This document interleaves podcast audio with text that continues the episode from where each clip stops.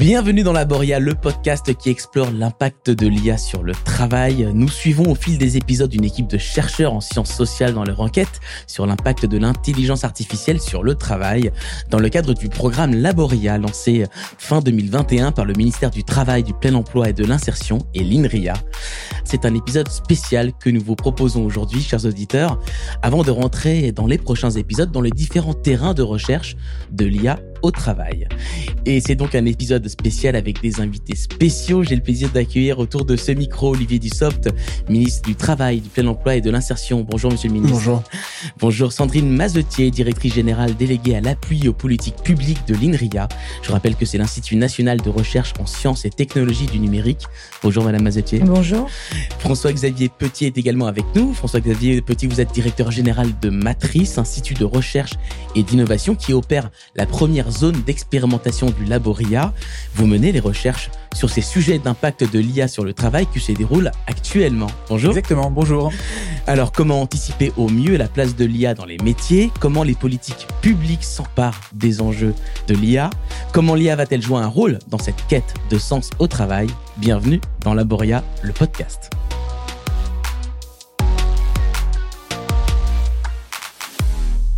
Olivier Dussopt, la première question, elle est pour vous. Pourquoi le ministère du Travail investit dans les sciences humaines pour comprendre les transformations? Quelles peuvent être les conséquences sur vos décisions? C'est d'abord pour comprendre, parce qu'en réalité, euh, découvrir aujourd'hui Laboria et cette initiative qui est commune à l'INRIA, au ministère du Travail, découvrir Matrice, c'est avant tout euh, comprendre euh, un phénomène qui est assez nouveau, en tout cas du point de vue de l'administration, qui pose des questions assez vertigineuses aussi, avec beaucoup d'interrogations sur l'évolution des métiers, sur l'évolution de l'emploi, sur la manière dont l'IA va pouvoir euh, transformer de manière radicale la manière dont on travaille. Et c'est un peu comme euh, à chaque fois qu'il y a une révolution euh, technique ou industrielle.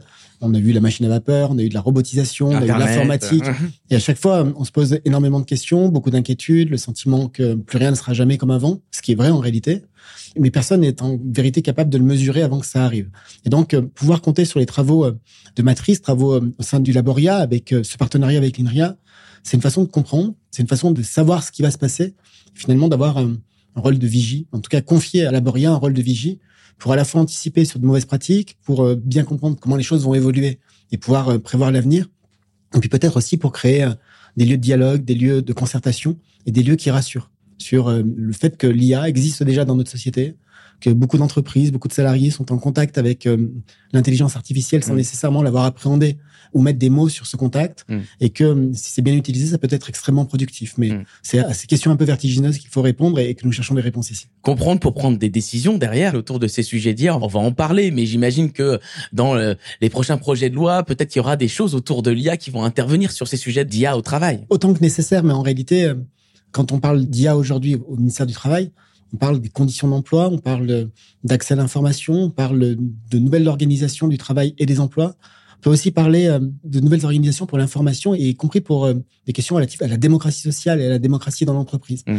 Et donc, il faut qu'on puisse euh, bien connaître toutes les vertus, tous les avantages que procure l'IA, qu'on puisse aussi anticiper sur les mauvaises pratiques, parce qu'il peut y en avoir. Il ne faut pas que la machine prenne le pas sur l'homme. Il ne faut pas qu'il y ait une déshumanisation des process. Il y a quelques exemples, heureusement très rares encore, de salariés, notamment en Amérique du Nord, qui ont été licenciés sans qu'il y ait d'intermédiation humaine. Parce que le modèle qui régissait leurs tâches, qui euh, mesurait leur performance, a considéré qu'ils n'étaient pas au niveau qui était attendu. Mmh. Et c'est une décision de licenciement qui a échappé à toute forme d'humanisation, d'une certaine manière. Donc, il faut qu'on fasse attention à tout cela. Et avant même de parler de loi en France, il y a des initiatives qui sont plutôt portées au niveau européen, mmh. puisque la Commission et le Parlement réfléchissent à un règlement autour de l'IA et tout le travail qui est mené ici, toute la mobilisation des services du ministère. Et je le répète, c'est une mobilisation finalement récente, parce que il y a mille sujets à traiter et que, comme tous les acteurs de la société, comme tous les acteurs économiques ou administratifs, il faut euh, remobiliser et convaincre qu'il y a là un sujet d'exploration et de travail. Donc c'est peut-être plus au niveau européen que nous trouverons les bonnes clés pour euh, réguler lorsqu'il est nécessaire de réguler. Sandrine Mazetier, quel est le rôle de l'INRIA vis-à-vis du gouvernement sur ces sujets de recherche autour de l'IA C'est quoi être un appui aux politiques publiques? Bien d'abord, l'INRIA, c'est un organisme national de recherche en sciences et technologies du numérique. Et donc, il est naturel qu'un établissement public intervienne en appui de politiques publiques. Alors, quelles politiques publiques D'abord, les politiques publiques dans le numérique. INRIA copilote des programmes prioritaires de recherche avec d'autres organismes de recherche, avec des universités sur l'IA, mais sur la cybersécurité, le quantique, la santé numérique, bien des sujets. Et puis c'est intervenir en appui des politiques publiques grâce au numérique. Et là, on croise les préoccupations portées euh, par Monsieur le ministre, par les partenaires sociaux, par les salariés, les entreprises de ce pays. En quoi le numérique peut être un levier, peut être un facteur de progrès, et pas justement euh, un élément de destruction, de perte de sens? Voilà, c'est tous ces sujets-là qui peuvent euh, mobiliser les mathématiciens, les informaticiens, mais aussi les spécialistes de sciences sociales, les juristes qu'on a aussi dans nos 220 équipes projets un peu partout euh, en France. Un terrain de jeu passionnant, j'imagine, pour toutes les équipes de l'INRIA. Monsieur le ministre, est-ce que ces sujets d'IA au travail sont déjà dans vos préoccupations? On peut parler de la réforme des retraites. Est-ce que, par exemple, ces sujets d'IA étaient dans vos réflexions lorsque vous avez évoqué, réfléchi cette réforme des retraites? De deux manières. D'abord, de manière très pratique, parce que qui dit réforme des retraites dit euh, appréhension d'une immense complexité, complexité des règles, complexité des dossiers, et la manière dont on peut utiliser l'IA pour euh, avoir un meilleur traitement, une meilleure instruction des dossiers, pouvoir reconstituer des carrières de manière beaucoup plus fiable, et ainsi euh, rendre un service amélioré aux usagers est quelque chose de tout à fait fondamental sur lequel nous travaillons. Après, pendant ce débat sur la réforme des retraites, on a beaucoup parlé euh, à la fois de conditions de travail et de sens du travail. Et ça faisait écho à, d'autres débats que j'avais ouverts au mois de novembre avec les assises du travail sur à la fois ces nouvelles formes d'emploi sur le fait de remettre les conditions de travail, la qualité de vie au travail comme des indicateurs de performance, et puis de travailler sur ces questions de démocratie dans l'entreprise, dans une période où de plus en plus souvent, notamment dans le secteur tertiaire, les collectifs de travail sont d'une certaine manière atomisés avec euh, le développement du télétravail ou du travail en tiers-lieu, ce qui nécessite de repenser l'accès aux droits et l'accès à l'information. Cette question de l'intelligence euh, artificielle, elle est venue notamment dans le cadre des assises, plus que dans les débats parlementaires, à vrai dire, lorsque euh, il y a eu des interrogations, des débats sur le sens du travail mm. et sur euh, le lien, la place que l'on donne au travail à l'échelle d'une vie humaine. Et en ça, c'est passionnant. Très souvent, les questions sont des questions euh, d'inquiétude et des questions d'angoisse sur la disparition d'un métier, sur le sentiment que la machine puisse prendre le contrôle de l'homme. Et finalement, en visitant, en prenant connaissance des travaux menés ici, je me disais qu'une des suites qu'on pourrait donner aux assises, c'est aussi de partager ce type de résultats et montrer que la différence entre les effets anticipés par ceux qui n'utilisent pas et les effets perçus par ceux qui utilisent est parfois radicalement différente et que avec l'utilisation les inquiétudes diminuent. Hmm. On va avoir un autre champ qui est celui de l'adaptation et de l'adaptation des compétences des hommes et des femmes et cela a été dit au cours de la visite les métiers les plus menacés sont certainement ceux des travailleurs qui ne maîtrisent pas aujourd'hui l'IA, voire qui en sont inquiets. Et donc le champ de la formation est à développer pour faire en sorte d'anticiper le maximum je ne sais pas si nous sommes en avance ou en retard, mais en tout cas, tout ce qu'on peut reprendre comme avance, reprendre comme terrain, il faudra qu'on le fasse sur le champ de la formation. Hmm. C'est ça l'enjeu pour vous de l'IA au travail, c'est de repositionner le travail vis-à-vis, euh, voilà, cette valeur travail euh, pour tous les travailleurs, pour la France. Cela en fait partie, et peut-être que si un certain nombre de tâches extrêmement répétitives et pour lesquelles l'intervention humaine n'a pas de véritable valeur ajoutée sont euh, réalisées par l'IA, si on peut améliorer la fiabilité de certains traitements de données, de certains examens de dossiers, faire ressortir euh, des informations particulières et permettre aux travailleurs, quel que soit leur métier, de se concentrer sur des activités de création, de production qui nécessitent cette forme d'inventivité humaine, on redonnera du sens au travail et on mmh. permettra de redonner aussi euh, une qualité et une attractivité à des métiers qui parfois par leur caractère répétitif peuvent le perdre. On va justement parler de cette quête de sens au travail. Monsieur le ministre, comment vous appréhendez le futur du travail dans un monde rempli d'intelligence artificielle? Quelle va être cette place-là de l'IA vis-à-vis des travailleurs? Si, si j'avais euh, une réponse très précise à cette question, votre vision, je, je, ne serais pas ici.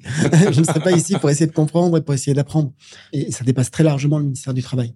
Je pense que l'ensemble des administrations, l'ensemble des acteurs de la société doivent être à la fois sensibilisés, informés, initiés pour pouvoir le comprendre et l'appréhender et sortir des inquiétudes qui peuvent naître.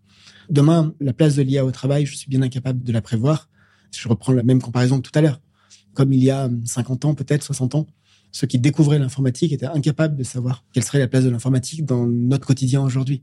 Donc, euh, laissons faire les choses, mais en essayant de les réguler, de les comprendre, de les anticiper, et surtout, euh, on veut en sorte que nos salariés, les travailleurs de notre pays puissent être préparés. Vous savez, souvent, et le président de la République le disait beaucoup dans sa campagne présidentielle de 2017, souvent, on a eu tendance en France à considérer que la mondialisation était une mauvaise chose et à expliquer qu'il n'y avait pas lieu de s'inquiéter puisqu'on allait protéger les Français de la mondialisation. la réalité, c'est que la mondialisation est un phénomène qui s'impose à tous. Et peut-être que plutôt que vouloir éviter les effets de la mondialisation, comme éviter les effets d'une technologie, le mieux, c'est de s'y préparer pour garder un vrai avantage comparatif. Sandrine Mazetier, comment vous aider à cette préparation? Comment l'INRIA concrètement contribue grâce à ses travaux de recherche à répondre à cette question de sens au travail? Alors ce serait très immodeste, j'abonde au propos de monsieur le ministre, ce serait très immodeste de vouloir répondre à la question du sens au travail. D'abord, je pense que c'est une question collective et à la fois extrêmement intime et individuelle, la question du sens. En revanche, travailler à donner des garanties, repousser le domaine de l'incertitude et de l'arbitraire, c'est comme ça que nos scientifiques peuvent aider à renseigner cette question du sens. L'intelligence artificielle, qu'est-ce que c'est? C'est des données, c'est des algorithmes et c'est de la puissance de calcul. On n'en a pas beaucoup parlé quand on parlait euh, tout à l'heure d'IA générative. C'est l'occasion. Mais ça n'est pas durable. Hein. C'est-à-dire que euh, même les inventeurs, les créateurs d'OpenAI qui ont créé ChatGPT pleurent quand ils voient le coût énergétique de l'entraînement de ce modèle. Donc ça ne durera pas non plus euh, indéfiniment. Et, et, parfois, rappeler ce genre d'évidence est nécessaire parce qu'on a effectivement tendance à exagérer et à voir. Euh, on promettait la disparition du papier. Nous sommes ici maintenant, aujourd'hui, à parler d'intelligence artificielle. Vous avez des papiers eh devant oui. vous. Un peu à la vieille école. mais bon. Euh, voilà. Non, non, mais ça s'appelle la vieille école. C'est, il y a des choses qui coexistent. Nos scientifiques, parfois, ils peuvent aider à donner des garanties. Je reprends cette euh, expression. Pourquoi? Parce que pour surveiller des algorithmes, il faut d'autres algorithmes. Pour garantir à l'économie, aux travailleuses et aux travailleurs, aux entreprises, que les algorithmes qui commandent un certain nombre de systèmes d'intelligence artificielle sont fiables et ne licencient pas d'un coup d'un seul euh, de manière irrationnelle et inhumaine. Il faut des calculs, il faut vérifier, il faut être en capacité d'expliquer les algorithmes. Ça n'est pas toujours évident. Et ça, ça requiert énormément de science. C'est ce qui se fait au quotidien dans nos équipes. Et puis réduire le domaine euh, de l'incertitude et de l'arbitraire, c'est euh, un projet euh, séculaire d'émancipation de l'humanité. Donc on contribue aussi à ça en mobilisant, encore une fois, des disciplines scientifiques très différentes, mais au service de l'humain dans toutes nos équipes. Et depuis longtemps, on travaille sur l'interaction humain-machine voilà, ben, l'IA, c'est une nouvelle, entre guillemets, machine sur laquelle il s'agit de réfléchir. François-Xavier Petit, comment euh, cette intelligence artificielle vient percuter cette question de sens au travail, selon vous? Alors, moi, je suis historien anthropologue et donc je vais essayer d'avoir un propos euh, un peu sur la longue durée. Je pense que il faut poser les bonnes questions et les bonnes questions, c'est dépasser le sujet de plus d'emplois, euh, moins d'emplois. La bonne question, elle est autour du sens au travail et au-delà du sens au travail, de la formalisation du social que permet et que propose l'intelligence artificielle. Pour être très clair, nous sommes dans un temps de polarisation forte de la société et les technologies, a fortiori l'intelligence artificielle, mais même d'abord l'intelligence artificielle, risquent d'accentuer cette question de la polarisation entre finalement deux catégories. L'une que j'appellerais euh, les surmenés, ceux qui sont pris dans ce mouvement de transformation, toutes les opportunités assez fantastiques ouvertes par l'intelligence artificielle. Et puis, de l'autre côté, les surnuméraires, ceux qui voient bien que leur place dans le processus productif est de moins en moins assurée et même le retour qu'il aurait fait est que finalement l'économie peut largement se passer d'eux. Et la question du sens euh, au travail, elle suppose de fabriquer les nouvelles synthèses socioproductives qui permettent en fait d'automatiser ce qui doit l'être et de désautomatiser ce qui doit l'être, et notamment les humains. Et de fabriquer justement les endroits et les manières dont on est capable d'allier l'humain et la machine, ainsi que le disait Sandrine à l'instant, pour pouvoir répondre à des tâches à haute valeur ajoutée, mais à haute valeur humaine ajoutée dans certains cas, à haute valeur machinique ajoutée dans d'autres cas. C'est ces synthèses-là mmh. que l'on cherche. Et l'intelligence artificielle, au-delà de produire ces deux catégories, peut vraiment produire des sociétés à 2, 3, 4, 5 vitesses, avec justement la possibilité pour certains de venir outiller l'humain et d'aller encore plus vite, pour d'autres de les remplacer et de fournir du low cost. Et l'enjeu, il est très sociologique finalement, dans la manière dont l'intelligence artificielle travaille sur les mondes du travail. C'est là, en fait, que l'on doit être, et c'est là que l'analyse socio-anthropologique de ce que fait euh, l'intelligence artificielle a du sens pour pouvoir justement générer ces nouvelles synthèses, et à travers ces nouvelles synthèses, le sujet du sens, euh, qui est le plus important en réalité. Alors François-Xavier Petit, comment les recherches que vous menez dans le cadre du Laboria peuvent mettre en exergue un lien entre l'IA et le sens au travail? Ça paraît pas simple comme ça. Ça paraît pas simple et ça ne l'est pas. Ah, j'imagine. D'abord en comprenant les contextes et les contextes de production, les contextes sociaux. Comment fait-on le travail dans telle entreprise Donc on va dans les entreprises, on essaie de comprendre in situ. Donc on va sur le terrain, on essaye de comprendre. Et puis, on rentre dans les algorithmes. Deuxième temps. C'est-à-dire qu'on décortique pour de vrai ce que fait l'intelligence artificielle. Comment est-ce qu'elle fonctionne? Où sont les biais? Où sont les pondérations? Où sont les choix? Comment sont faits ces choix? On explicite, on donne à voir, on donne à comprendre. Et c'est ça qui est véritablement décisif. Si les travailleurs sont en capacité de comprendre la manière dont la machine produit de la solution, alors ils peuvent l'adapter, la penser et l'intégrer à leur réflexion. Et donc l'apprivoiser. Ils n'en sont plus des ennemis ou des menaces. Ils sont au contraire des synthèses euh, qui sont intéressantes. Donc on comprend et Ensuite, troisième temps, à l'aune de ça, à l'aune de ces observations, eh bien, on les agrège et on fournit des recommandations, des solutions, tant au pouvoir public, au ministère du Travail évidemment, mais aussi, et c'est le but, aux partenaires sociaux, dans le but d'instruire, de nourrir un dialogue social technologique qui porte enfin sur ces sujets, au-delà de plus et moins d'emplois, mais de quelles nouvelles synthèses et comment ces nouvelles synthèses créent du sens et donnent de la place en effet à tout le monde dans cette révolution industrielle qui est différente des précédentes. C'est-à-dire que quand les ouvriers agricoles venaient s'embaucher à l'usine dans la première révolution industrielle, il faut pas beaucoup de temps pour les former. Aujourd'hui, passer de métiers peu qualifiés à des métiers de data scientist, c'est un peu plus long et c'est pas les mêmes sociologies. Donc, quelle place on trouve pour les sociologies